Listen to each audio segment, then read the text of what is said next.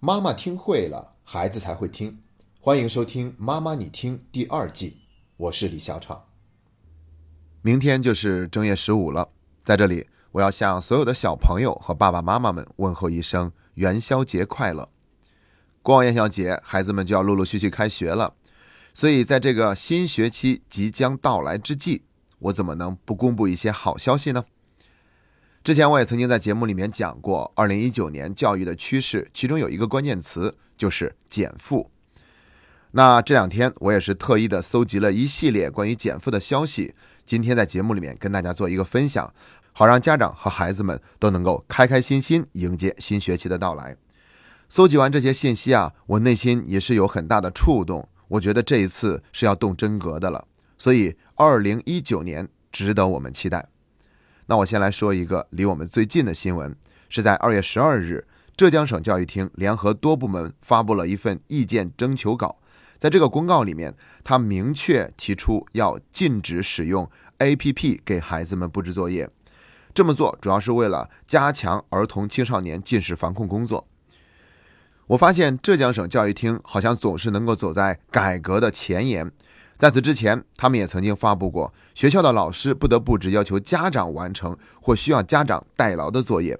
不得要求家长批改教师布置的作业或纠正孩子的作业错误，不得要求家长通过网络下载并打印作业。总之呢，就是说老师的事儿是老师的事儿，家长的事儿是家长的事儿，不能让家长替老师做助教，帮助老师把他原本应该做好的工作去做完。说到这儿，我就想起来，网络上以前有一个段子，好像讲的是深圳学校的老师要求孩子去了解一下蚕宝宝吃的桑叶是怎样的，这就让家长发愁了。城市里面谁还在养蚕呢？从哪儿去找桑叶呀？后来经过高人指点，专门去了一趟菜市场，果然发现还真有卖桑叶的。他就很纳闷儿，不明白怎么会卖桑叶？难道城里面真的有人养蚕宝宝吗？后来一问才知道，在这儿买桑叶的呀，全部都是因为孩子学校的老师布置的作业才来买的。你看一看，这老师布置的作业不仅要让家长受累，甚至还直接养活了一个产业链。相信在二零一九年，这样的事情会变得越来越少。那我们再说回这个禁止使用 APP 布置作业，福建省也曾经出台过类似的规定，它是要求原则上不布置电子家庭作业，确有需要的。初高中生每日电子作业总时间不能超过二十分钟，并且需要向学校报备。其实再往前看，教育部也早就做出过类似的明确表态。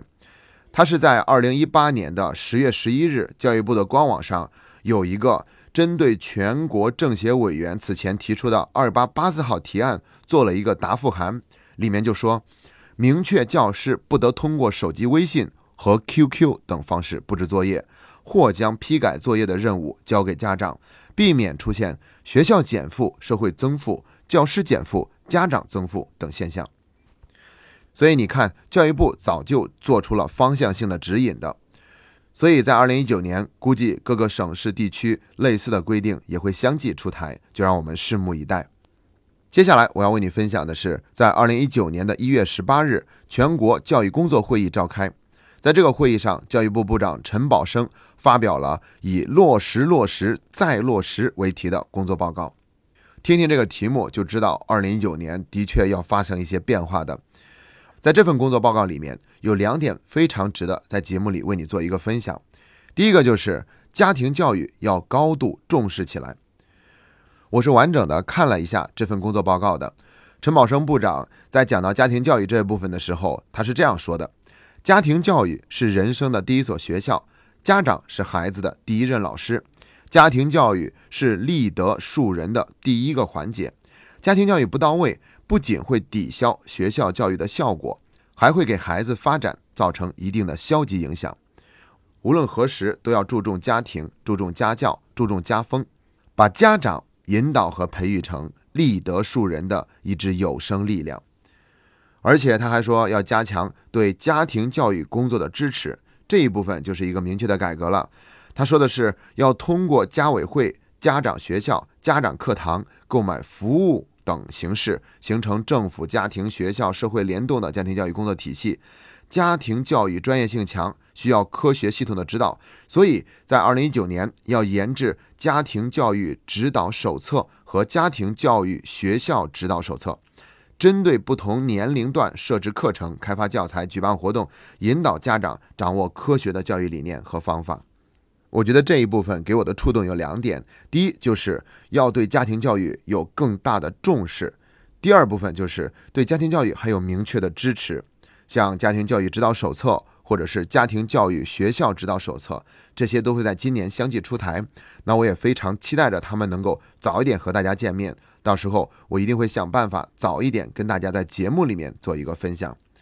同时，我也想说，作为妈妈你听的听众。你已经走在了时代的前面，因为既然你愿意收听这档节目，就说明我们更加注重自我的成长。在家庭教育中，家长的成长的确是责无旁贷。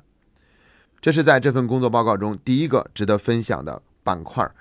我们再来看一下另外一个值得关注的板块，就是体育美育要有刚性要求，劳动教育要有效展开。陈宝生部长是这样说的。现在小胖墩儿、小眼镜越来越多，在升学压力下，学校体育有边缘化的危险，视力不良和体质健康水平仍是学生素质的短板。所以他说，体育美育要有刚性要求，就不可能轻易的被其他的文化课给占用时间了。要继续开展学生身体素质监测，体育师资要有计划培养补充，建立中小学美育课程刚性管理机制等等等等。这一部分呢，其实我们应该能够听得出来，文化课不能再随便侵占这些课。虽然这些课跟最终的考试成绩没有关系，但是也不能占用。那么，这不就也相当于是在给孩子减负吗？所以这也是一个非常重要的好消息。那有朋友可能会问说，为什么二零一九年会发生这么大的一个转变呢？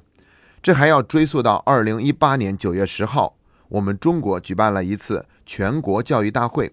要知道，这个大会不是每年都召开的。上一次召开是在二零一零年，改革开放以来到现在也不过开了五次。而且呢，二零一八年九月十日召开的全国教育大会，习大大还亲自出席了会议，并且发表了重要讲话。这也表明了对我国教育改革的一个重视，所以才会有二零一九年这一系列重大的改变。当然了，所有的这一切也都是时势使然。关于减负这方面的话题，从二零一七年重新回到我们涉县，因为我们发现减了这么久，却是越减越重。为什么会出现这样的情况呢？就是因为我们国家的优质的教育资源是太稀缺了，所以大家都要争着抢着给孩子更好的教育，就不得不想办法给孩子增负，而不是减负。因为如果你减负的话，孩子就会在竞争上处现劣势，所以就只能是拼命的在给孩子增加。这是一个整个社会的形态，所以需要国家的政策引导。在二零一七年七月，教育部就发布了关于做好中小学生暑期有关工作的通知，里面就明确要求中小学必须严格落实国家规定，禁止组织学生集体补课、有偿补课。在二零一八年，这方面的信息更是集中的、反复的出现。比如在二月份，四个部门联合发布了开展校外培训机构专项治理行动的通知。这份通知里面就提出，不允许培训学校超纲教学、提前教学，同时还严禁校外培训机构组织进行等级考试及竞赛。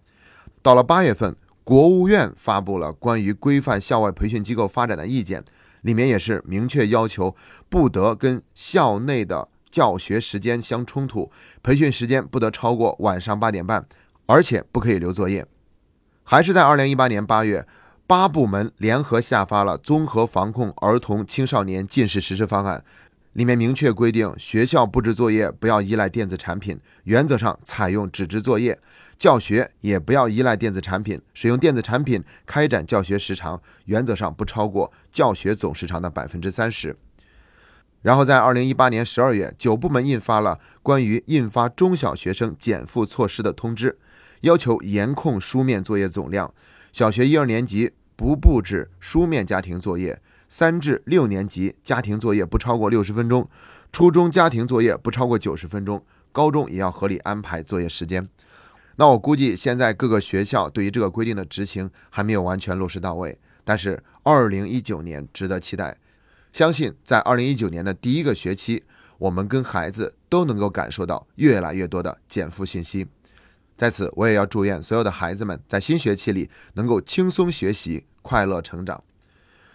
最后，我想说的是，如果你想了解关于开学的更多话题，建议你收听妈妈你听的第三十二期节目。快开学了，怎么提前帮孩子收收心？这个话题讲的就是开学综合症，我们应该怎么样预防它的出现？